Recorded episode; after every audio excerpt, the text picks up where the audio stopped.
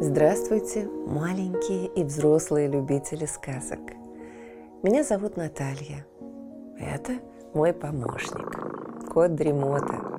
Мы читаем вам сказки, а вы слушаете и засыпаете. Пишите в комментариях название сказок, которые вы хотели бы услышать. Ставьте лайк, жмите на колокольчик и устраивайтесь поудобнее.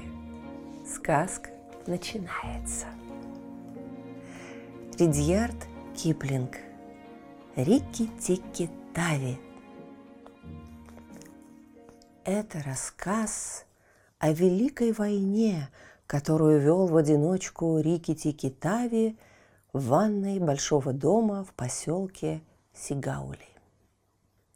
Дарзи, птица портной, помогала ему, и Чучундра, мускусная крыса, Та, что никогда не выбежит на середину комнаты, а все крадется у самой стены, давала ему советы. Но по-настоящему воевал он один. Рикки-тикки-тави был мангуст. И хвост, и мех были у него, как у маленькой кошки, а голова и все повадки, как у ласки. Глаза у него были розовые – и кончик его беспокойного носа тоже был розовый. Рикки мог почесать, где вздумается, все равно какой лапкой, передней или задней или. И так умел распушить свой хвост, что хвост делался похожим на круглую длинную щетку. И его боевой клич, когда он мчался в высоких травах, был «Рики-тики-тики-тик!» Он жил с отцом и матерью в узкой ложбине. Но однажды летом произошло наводнение, и вода понесла его вдоль придорожного рва. Он брыкался и барахтался как мог. Наконец ему удалось ухватиться за плывучий пучок травы, и так он держался, пока не лишился сознания. Очнулся он на горячем припеке в саду, посредине дорожки, истерзанный и грязный, а какой-то мальчик в это время сказал – мертвый мангуст. Давай устроим похороны. Нет, сказала мальчику мать, возьмем-ка его и обсушим. Может быть, он еще живой? Они внесли его в дом, и какой-то большой человек взял его двумя пальцами и сказал, что он вовсе не мертвый, а только захлебнулся в воде. Тогда его завернули в вату и стали обогревать у огня. Он открыл глаза и чихнул. «А теперь, — сказал большой человек, — не пугайте его, и мы поглядим, что он станет делать». Нет на свете ничего труднее, как испугать мангуста, потому что он от носа и до хвоста весь горит любопытством. «Беги, разузнай и разнюхай», начертано на семейном гербе у мангустов – и Рики-Тики был чистокровный мангуст. Он смотрелся в вату, сообразил, что она не годна для еды, обежал вокруг стола, сел на задние лапки, привел свою шорстку в порядок, а потом вскочил мальчику на плечо. «Не бойся, Тедди», — сказал большой человек. «Это он хочет с тобой подружиться». «Ай, он щекочет мне шею!» — вскрикнул Тедди. Рики-Тики заглянул ему за воротник, понюхал ухо и, спустившись на пол, начал тереть себе нос. «Вот чудеса!» — сказала Теддина мать. «Это называется дикий зверек. Верно, он от того такой ручной, что мы были добры к нему». «Мангусты все такие», — сказал ее муж. Если Тедди не станет поднимать его с полу за хвост и не вздумает сажать его в клетку, он поселится у нас и будет бегать по всему дому. Дадим ему что-нибудь поесть.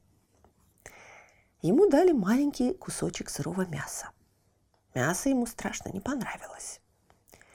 После завтрака он сейчас же побежал на веранду, присел на солнышке и распушил свою шорстку, чтобы высушить ее до самых корней и тотчас же ему стало лучше. этом доме есть немало такого, что я должен разведать как можно скорее. Моим родителям за всю свою жизнь не случалось разведать столько. Останусь тут и разведаю все как есть. Весь этот день он только и делал, что рыскал по всему дому. Он чуть не утонул в ванне. Он сунулся носом в чернила и тотчас же после этого обжег себе нос о сигару, которую курил большой человек, потому что взобрался к большому человеку на колени посмотреть, как пишут пером на бумаге. Вечером он прибежал в Теддину спальню, чтобы проследить, как зажигаются керосиновые лампы – а когда Тедди улегся в постель, Рики-Тики прикорнул возле него, но оказался беспокойным соседом, потому что при всяком шорохе вскакивал и настораживался и бежал разузнавать, в чем дело. Отец с матерью зашли перед сном проведать своего спящего сына и увидели, что Рики-Тики не спит, а сидит у него на подушке. «Не нравится мне это», — сказала Теддина мать. «А что, если он укусит ребенка?» «Не бойся», — сказал отец. «Эта зверюшка защитит его лучше всякой собаки, если, например, вползет змея». Но Теддина мать и думать не хотела о таких ужасах. К утреннему завтраку Рикки въехал на веранду верхом на Теддином плече. Ему дали бананы и кусочек яйца. Он перебывал на коленях у всех, потому что хороший мангуст никогда не теряет надежды сделаться домашним мангустом. Каждый из них с детства мечтает о том, что он будет жить в человечьем доме и бегать из комнаты в комнату. После завтрака Рики-Тики выбежал в сад поглядеть, нет ли там чего замечательного. Сад был большой, лишь наполовину расчищенный. Розы росли в нем огромные, каждый куст как беседка. И бамбуковые рощи, и апельсиновые деревья, и лимонные, и густые заросли высокой травы. Рикки-Тики даже облизнулся. «Неплохое место для охоты», — сказал он.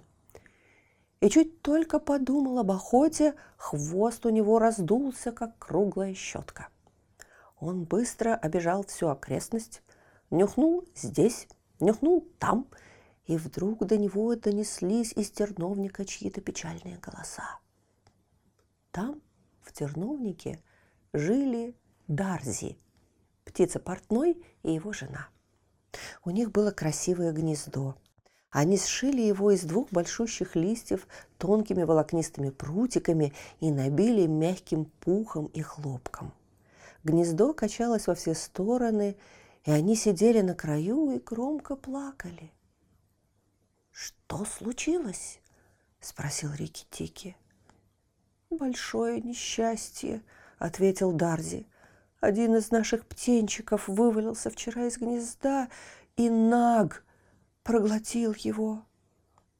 «Хм», – сказал Рики Тики.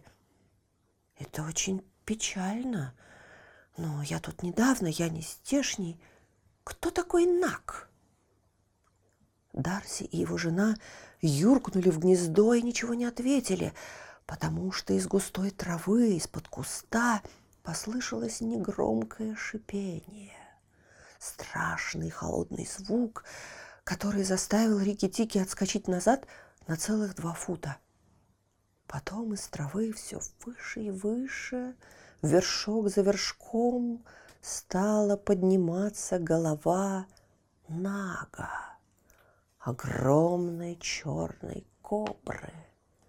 И был этот Наг пяти футов длины от головы до хвоста. Когда треть его туловища поднялась над землей, он остановился и начал качаться, как одуванчик под ветром, и глянул на Рики-Тики своими злыми змеиными глазками, которые остаются всегда одинаковые, о чем бы ни думал Нак. «Ты спрашиваешь, кто такой Нак? Смотри на меня и дрожи, потому что Нак — это я!» Он раздул свой капюшон, и Рики-Тики увидел на капюшоне очковую метку, точь в точь, как петля от стального крючка. Рикки было страшно. На минуту. Дольше одной минуты мангусты вообще никого не боятся. И хотя Рики-Тики никогда не видел живой кобры, так как мать кормила его мертвыми, он хорошо понимал, что мангусты для того и существуют на свете, чтобы сражаться со змеями, побеждать их и есть. Это было известно и Нагу, и потому в глубине его холодного сердца был страх.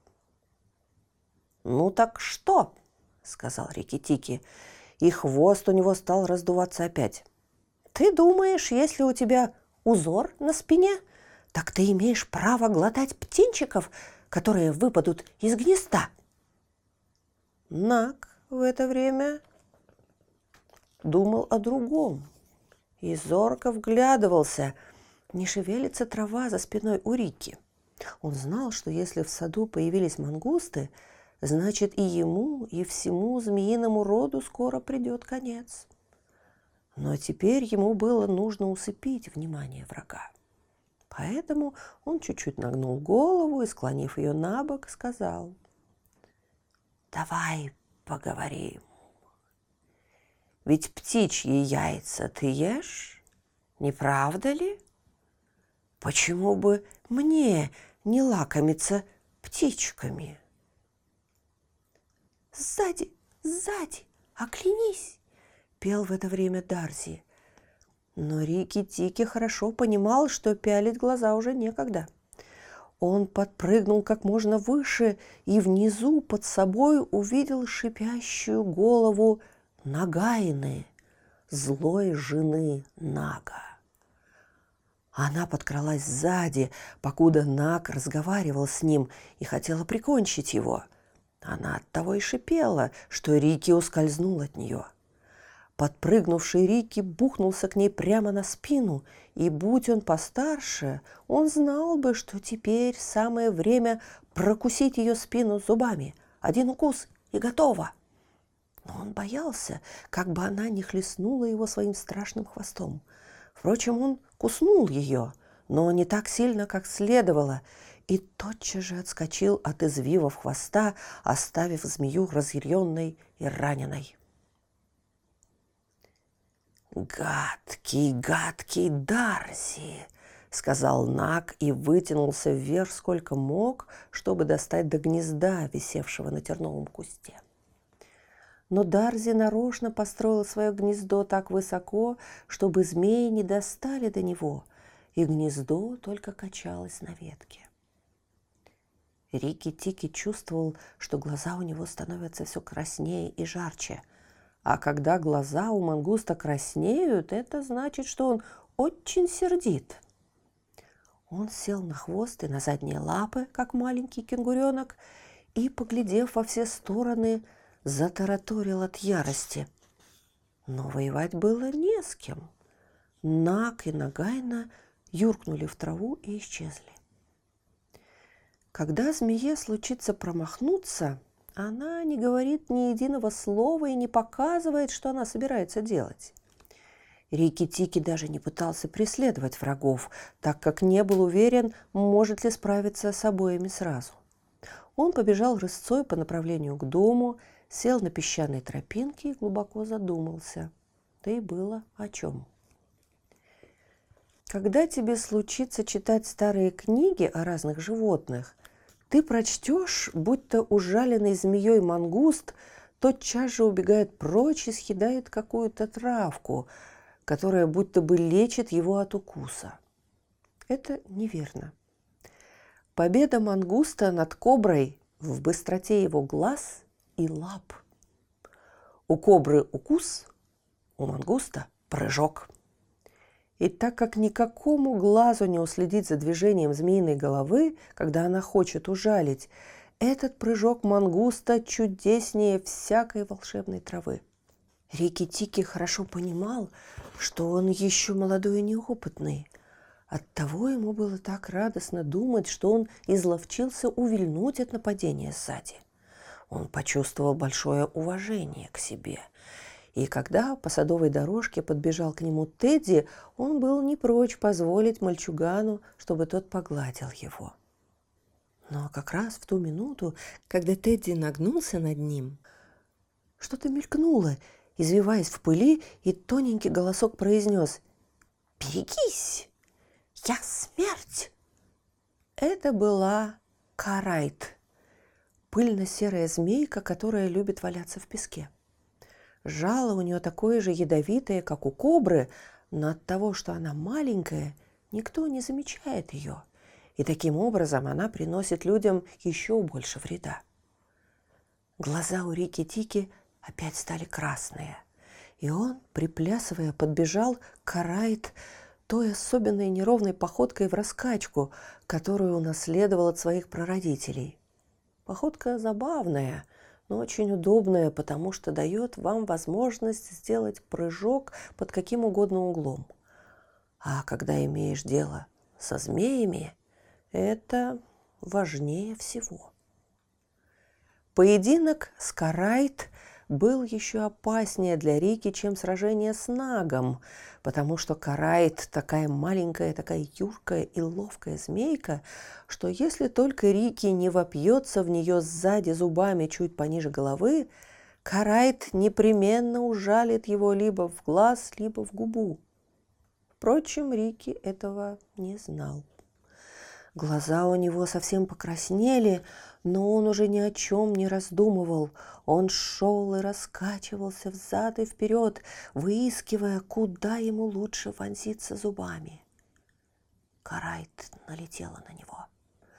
Рики отскочил в бок и хотел было ее укусить, но проклятая пыльная серая головка очутилась у самого его затылка, и чтобы сбросить ее со спины, ему пришлось перевернуться в воздухе. Она не отставала и мчалась за ним по пятам. Тедди повернул к дому и крикнул «Идите, посмотрите! Наш мангуст убивает змею!» И Рики Тики услышал, как взвизгнула Теддина мать. Отец мальчика выбежал с палкой, но как раз в это время Карайт сделала неудачный рывок дальше, чем нужно – и Рики-Тики вскочил на нее и впился зубами чуть пониже ее головы, а потом откатился прочь. Карайт сразу перестала шевелиться, и Рики-Тики уже приготовился съесть ее, начиная с хвоста. Таков обеденный обычай у мангустов. Когда он вспомнил, что мангусты от сытной еды тяжелеют, и что если он хочет сохранить свою ловкость и силу, он должен оставаться худым. Он отошел прочь и стал кувыркаться в пыли под кустом клещевины, а Теддин отец набросился с палкой на мертвую. «К чему это?» – думал Рики. «Ведь я уже прикончил ее». И тут крики Тики подбежала Теддина мать, подняла его прямо с пыли и стала крепко прижимать к себе, крича, что он – спас ее сына от смерти. А Тедди сделал большие глаза, и в его глазах был испуг. Суматоха понравилась Рике. Но из-за чего она произошла, он, конечно, не мог понять. За что это они так ласкают его? Ведь для него драться со змеями то же самое, что для Тедди кувыркаться в пыли – одно удовольствие. Когда сели обедать, Рики-Тики, гуляя по скатерти среди стаканов и рюмок, мог бы трижды набить себе брюхо самыми вкусными лакомствами. Но он помнил о Наге и Нагайне. И хотя ему было очень приятно, что Теддина мать тискает и гладит его, и что Тедди сажает его к себе на плечо, но глаза у него то и дело краснели – и он испускал воинственный клич. Тики-тики-тики-тик. Тедди взял его к себе в постель. Мальчику непременно хотелось, чтобы Рики спал у него под самым подбородком, на груди. Рики был благовоспитанный мангуст и не мог ни укусить, ни оцарапать его, Но чуть только Тедди заснул, он спустился с постели и пошел путешествовать по дому. В потемках он наткнулся на мускусную крысу Чучундру, которая кралась поближе к стене. У Чучундры разбитое сердце. Она хнычет и ноет всю ночь и все хочет набраться храбрости, чтобы выбежать на середину комнаты. Но храбрости у нее никогда не хватает. «Не губи меня, Рикки-Тики!» – закричала она и чуть не заплакала. «Кто убивает змею, станет ли возиться с какой-то мускусной крысой?» – презрительно ответил Рикки-Тики. «Убивающий змею от змеи погибнет», – еще печальнее сказала Чучундра. «И кто знает, не убьет ли меня Наг по ошибке. Он подумает, что я – это ты». «Ну, этого он никогда не подумает», – сказал Рикки-Тики. «И к тому же он в саду, а ты там никогда не бываешь». «Моя двоюродная сестра, крыса Чуа, говорила мне», – начала Чучундра и смолкла. «Что же она говорила?» «Тссс! Нак вездесущий, он всюду. Ты бы сам поговорил с моей сестрой в саду но я ее не видел. Говори же, да поскорее, Чучундра, а не то я тебя укушу. Чучундра уселась на корточки и начала плакать. Плакала она долго, слезы текли у нее по усам. «Я такая несчастная», — рыдала она. «У меня никогда не хватало духу выбежать на середину комнаты». «Тссс! Но разве ты не слышишь, Рики-Тики? Уж лучше мне не говорить ничего. Рики-Тики прислушался. В доме была тишина, но ему показалось, что до него еле-еле доносится тихое, еле слышное ш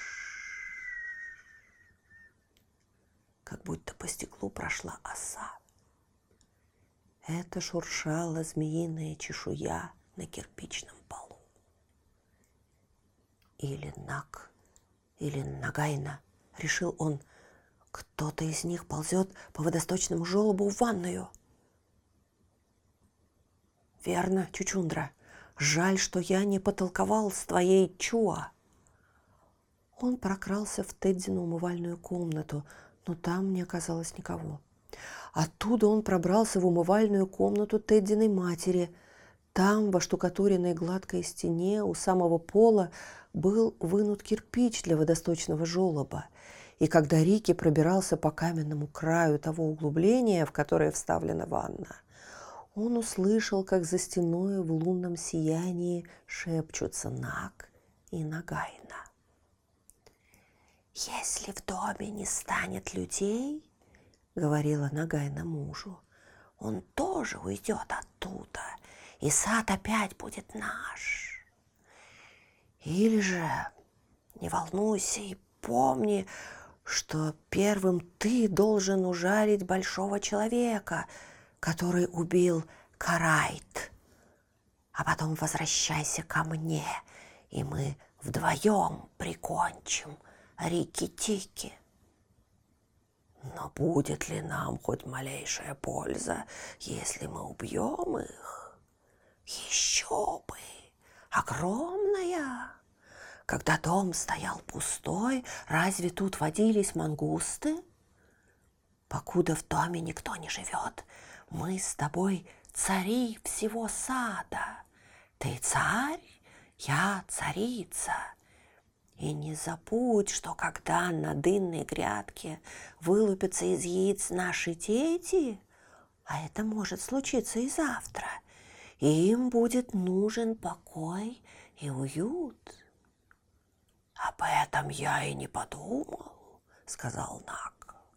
Хорошо, я иду. Но, кажется, нет никакого смысла вызывать на бой Рики-Тики. Я убью большого человека и его жену, а также, если мне удастся, его сына и уползу потихоньку. Тогда дом опустеет, и Рики-Тики сам уйдет отсюда. Рики-Тики весь дрожал от негодования и ярости. В отверстие просунулась голова Нага, а за нею пять футов его холодного туловища.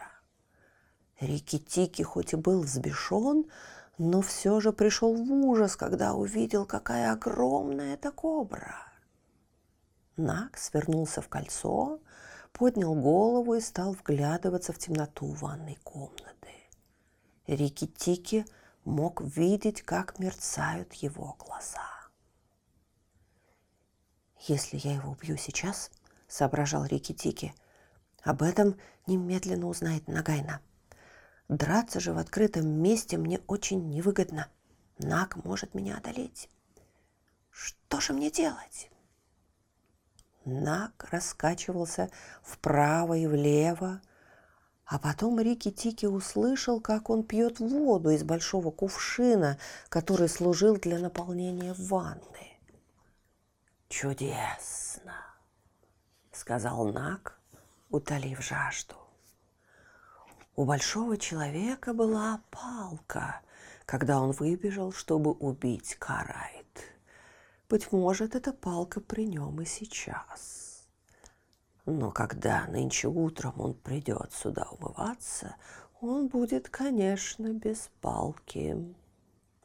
Нагайна, ты слышишь меня? Я подожду его здесь, в холодке, до рассвета. Нагу никто не ответил, и Рики-Тики понял, что Нагайна ушла. Наг обвился вокруг большого кувшина у самого пола и заснул. А Рики-Тики стоял тихо, как смерть. Через час он начал подвигаться к кувшину, мускул за мускулом.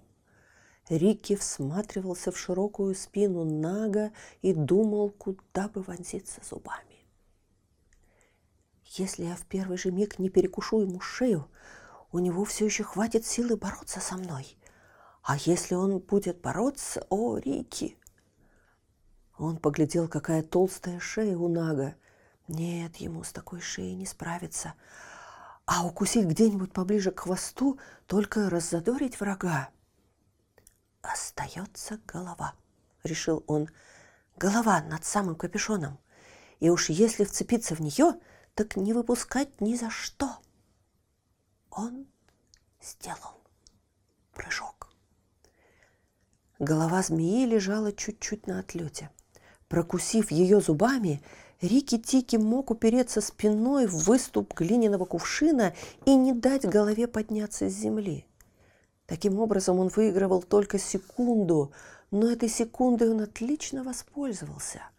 А потом его подхватило и брякнуло озимь, и стало мотать во все стороны, как крысу мотает собака, и вверх, и вниз, и большими кругами – но глаза у него были красные, и он не отстал от змеи, когда она молотила им по полу, расшвыривая в разные стороны жестяные ковшики, мыльницы, щетки и била его о края металлической ванны.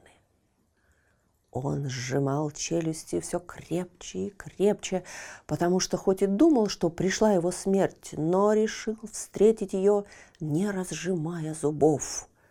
Этого требовала честь его рода. Голова у него кружилась, его тошнило, и он чувствовал себя так, будто весь был разбит на куски. Вдруг у него за спиной словно ударил гром, и горячий вихрь налетел на него и сбил его с ног, а красный огонь опалил ему шорстку – это большой человек, разбуженный шумом, прибежал с охотничьим ружьем, выстрелил сразу из обоих стволов и попал Нагу в то место, где кончался его капюшон. Рики-Тики лежал, не разжимая зубов, и глаза у него были закрыты, так как он считал себя мертвым. Но змеиная голова уже больше не двигалась. Большой человек поднял Рики из земли и сказал, «Смотри, опять наш мангуст. В эту ночь, Элис, он спас от смерти нас, и тебя, и меня. Тут вошла Теддина мать с очень бледным лицом и увидела, что осталось от Нага. А Рики Тики кое-как дотащился до Теддиной спальни и всю ночь только и делал, что встряхивался, как бы желая проверить, правда ли, что его тело разбито на сорок кусков, или ему это только так показалось в бою. Когда пришло утро, он весь как бы закоченел, но был очень доволен своими подвигами. Теперь я должен прикончить Нагайну. А это труднее, чем справиться с дюжиной нагов. А тут еще эти яйца, о которых она говорила. Я даже не знаю, когда из них вылупятся змееныши. Черт возьми. Пойду и потолкую с Дарзи. Не дожидаясь завтрака, Рики Тики со всех ног бросился к терновому кусту.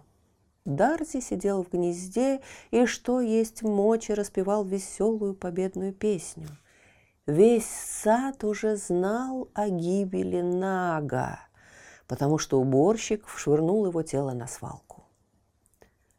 «Ах ты, глупый пучок перьев!» — сказал Рикки-Тики сердито. «Разве теперь время для песен?» «Умер, умер, умер Наг!» — заливался Дарзи. Смелый Рикки-Тики впился в него зубами — а большой человек принес палку, которая делает бам, и перебил Нага надвое, надвое, надвое. Никогда уже Нагу не пожирать моих деток. Все это так, сказал Рикки-Тики. Но где же Нагайна? И он внимательно огляделся вокруг. А Дарзи продолжал заливаться – Нагайна пришла к водосточной трубе И кликнула Нага Нагайна к себе. Но сторож взял Нага на палку И выбросил Нага на свалку. Славься же, славься, великий, Красноглазый герой Рики-Тики. И Дарзи снова повторил свою победную песню. «Достать бы мне до твоего гнезда, я бы вышвырнул оттуда всех птенцов!» – закричал Рики-Тики. Или ты не знаешь, что все в свое время? Тебе хорошо распевать наверху, а мне здесь внизу не до песен. Нужно снова идти воевать. Перестань же петь хоть на минуту. Хорошо, я готов замолчать для тебя, для героя, для прекрасного Рики, что угодно победителю свирепого Нага. В третий раз тебя спрашиваю, где Нагайна? Над мусорной кучей она, у конюшни, рыдает о Наге она, велик белозубый Рикки. Оставь мои белые зубы в покое. Не знаешь ли ты, где она спрятала яйца? У самого края, на дынной грядке, под забором, где солнце весь день до заката. Много недель миновало с тех пор, как зарыла она эти яйца – и ты даже не подумал сказать мне об этом? Там, под забором, у самого края? Рики-тики не пойдет же глотать эти яйца? Нет, не глотать, но... Дарзи, если у тебя осталась хоть капля ума, лети сейчас же к конюшне и сделай вид, что у тебя перебито крыло, и пусть нога и нагонится за тобой до этого куста. Понимаешь? Мне надо пробраться к дынной грядке, а если я пойду туда сейчас, она заметит.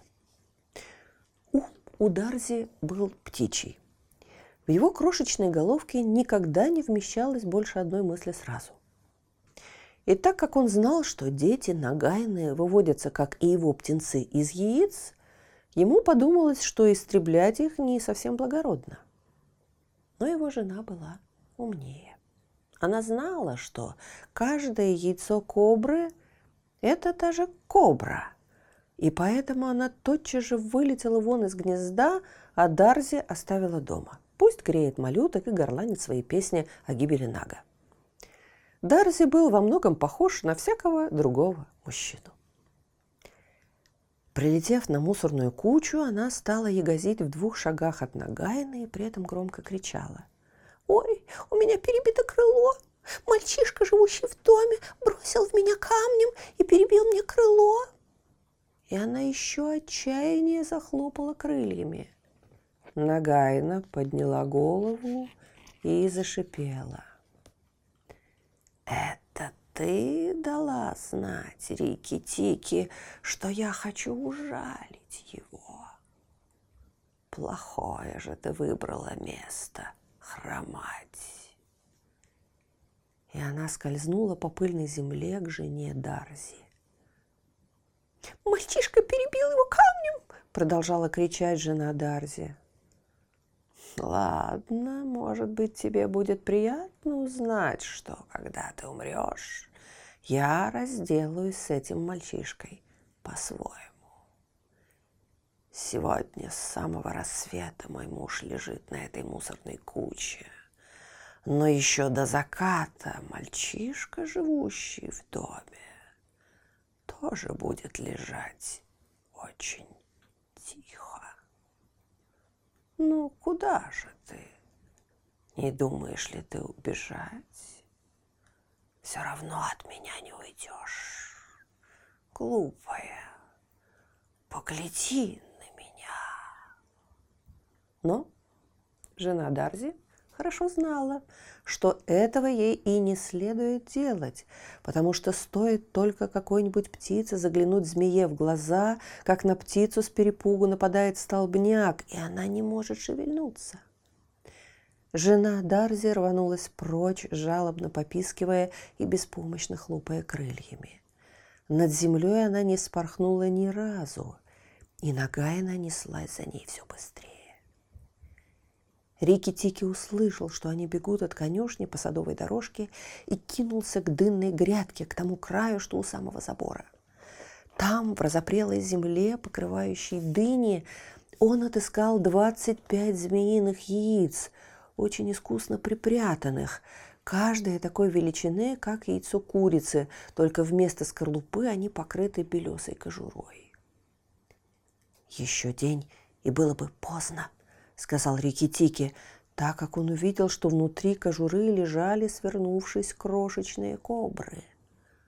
Он знал, что с той самой минуты, как они вылупятся из яйца, каждая может убить человека и мангуста.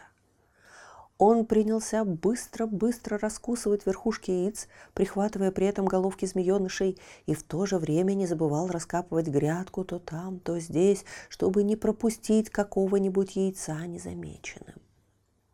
Осталось всего три яйца. И Рики-Тики начал уже хихикать от радости, когда жена Дарзи закричала ему «Рики-Тики, я заманила Нагайну к дому, и Нагайна поползла на веранду.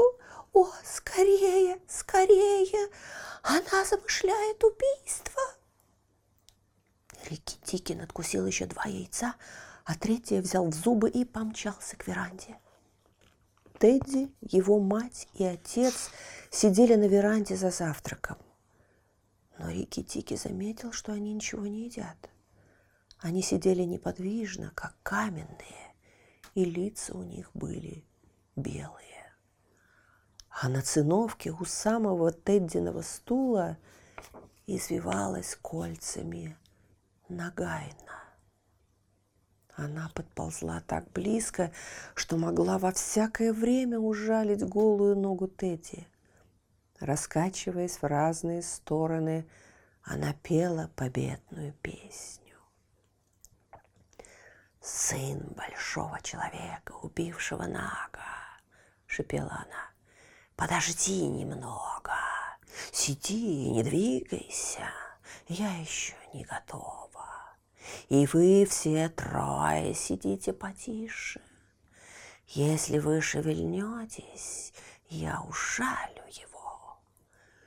Если вы не шевельнетесь, я тоже ужалю. О, глупые люди, убившие Нага! Тедди, не отрываясь, впился глазами в отца, а отец только и мог прошептать.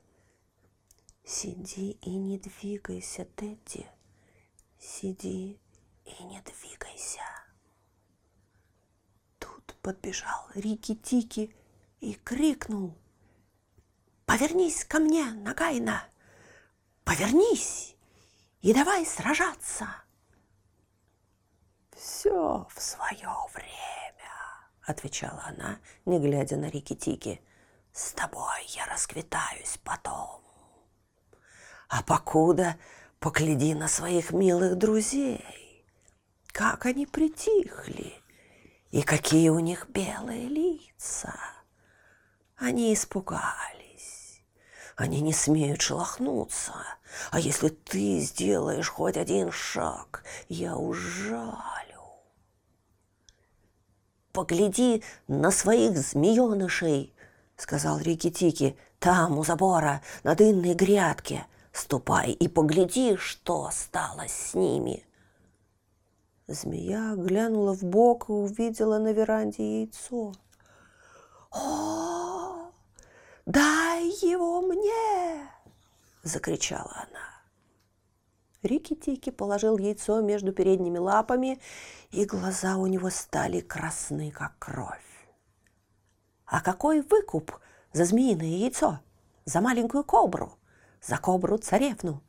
За самую-самую последнюю вроде?» Остальных уже пожирают на дынной грядке муравьи. Нагайна повернулась к Рики-Тики. Яйцо заставило ее позабыть обо всем. И Рики-Тики видел, как Теддин отец протянул большую руку, схватил Тедди за плечо и протащил его по столу, уставленному чайными чашками, в такое место, где змея не достанет его. Обманул, обманул, обманул «Рики-тики-тик!» – дразнил ее Рики-тики. «Мальчик остался цел, а я, я, я нынче ночью схватил твоего Нага за шиворот там, в ванной комнате, да!» Тут он начал прыгать вверх и вниз всеми четырьмя лапами сразу, сложив их в один пучок и прижимаясь головой к полу.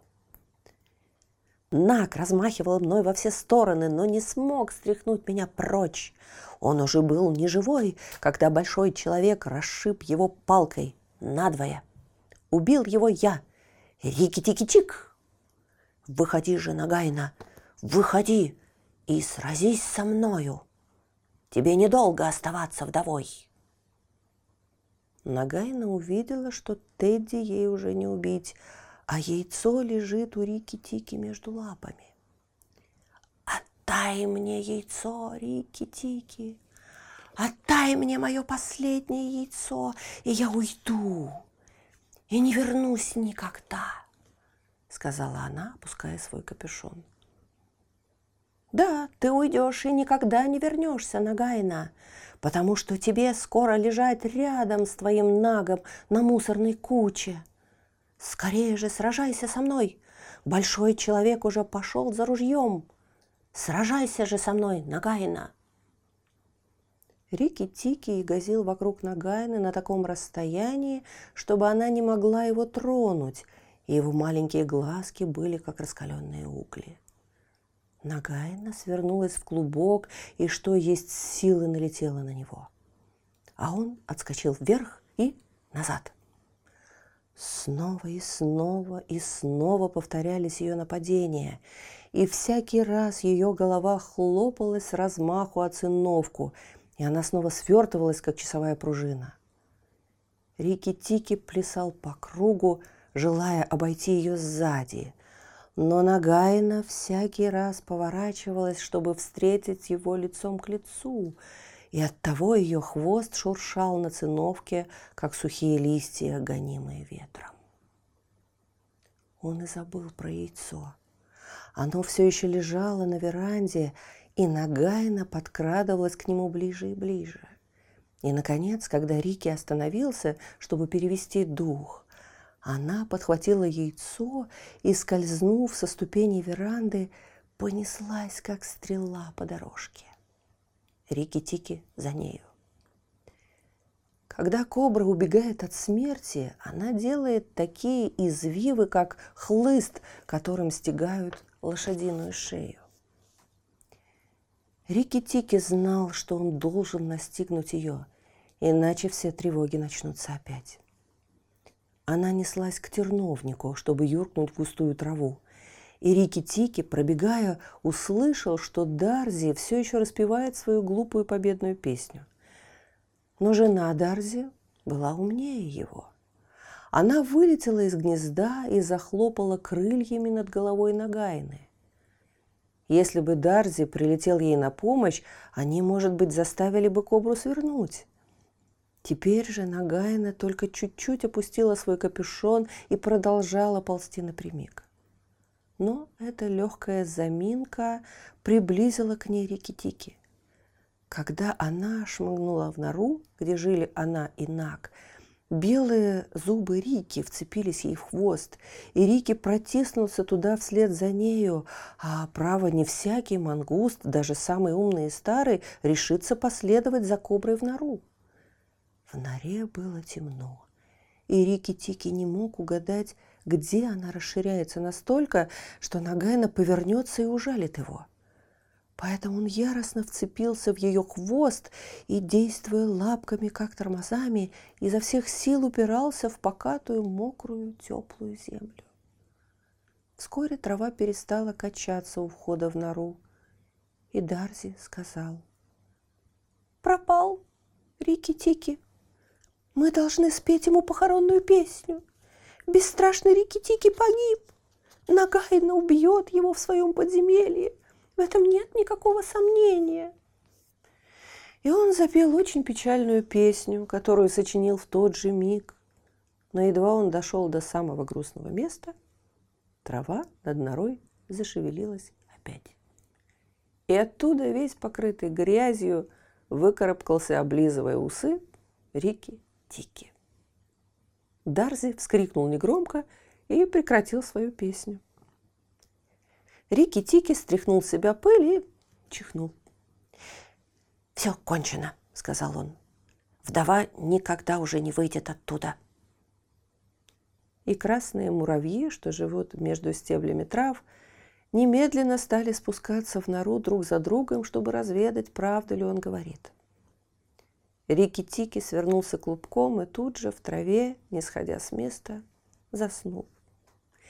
И спал, и спал, и спал до самого вечера, потому что нелегка была его работа в тот день. А когда он пробудился от сна, он сказал, «Теперь я пойду домой. Ты, Дарзи, сообщи кузнецу, а он сообщит всему саду, что Нагайна уже умерла». Кузнец – это птица. Звуки, которые она производит, совсем как удары молоточка по медному тазу. Это потому, что она служит глашатаем в каждом индийском саду и сообщает новости всякому, кто желает слушать ее. Идя по садовой дорожке, Рики-Тики услыхал ее первую трель, как удары в крошечный обеденный гонг. Это значило «молчите и слушайте», а потом громко и твердо Динг-донг-ток. Наг умер. Донг. Нагайна умерла. Динг-донг-ток. И тотчас же все птицы в саду запели, и все лягушки заквакали, потому что Наг и Нагайна пожирали и птиц, и лягушек. Когда Рики приблизился к дому, Тедди и Теддина мать, она все еще была очень бледна, и Теддин отец бросились ему навстречу и чуть не заплакали. На этот раз он наелся как следует.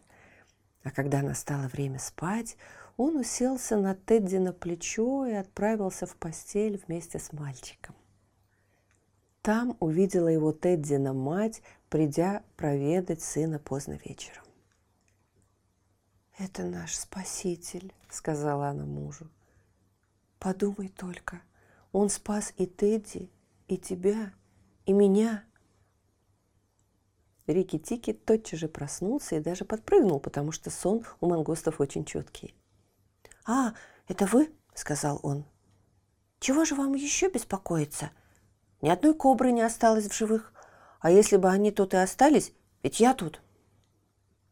Рики-Тики имел право гордиться собою.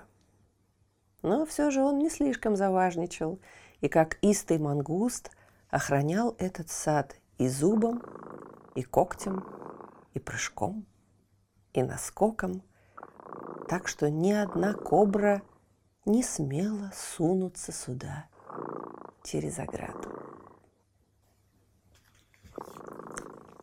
А наш кот Ремота, слышите, запел свою песню. Это значит, что пора засыпать. Мы обязательно встретимся снова. Ну а сейчас спокойной ночи.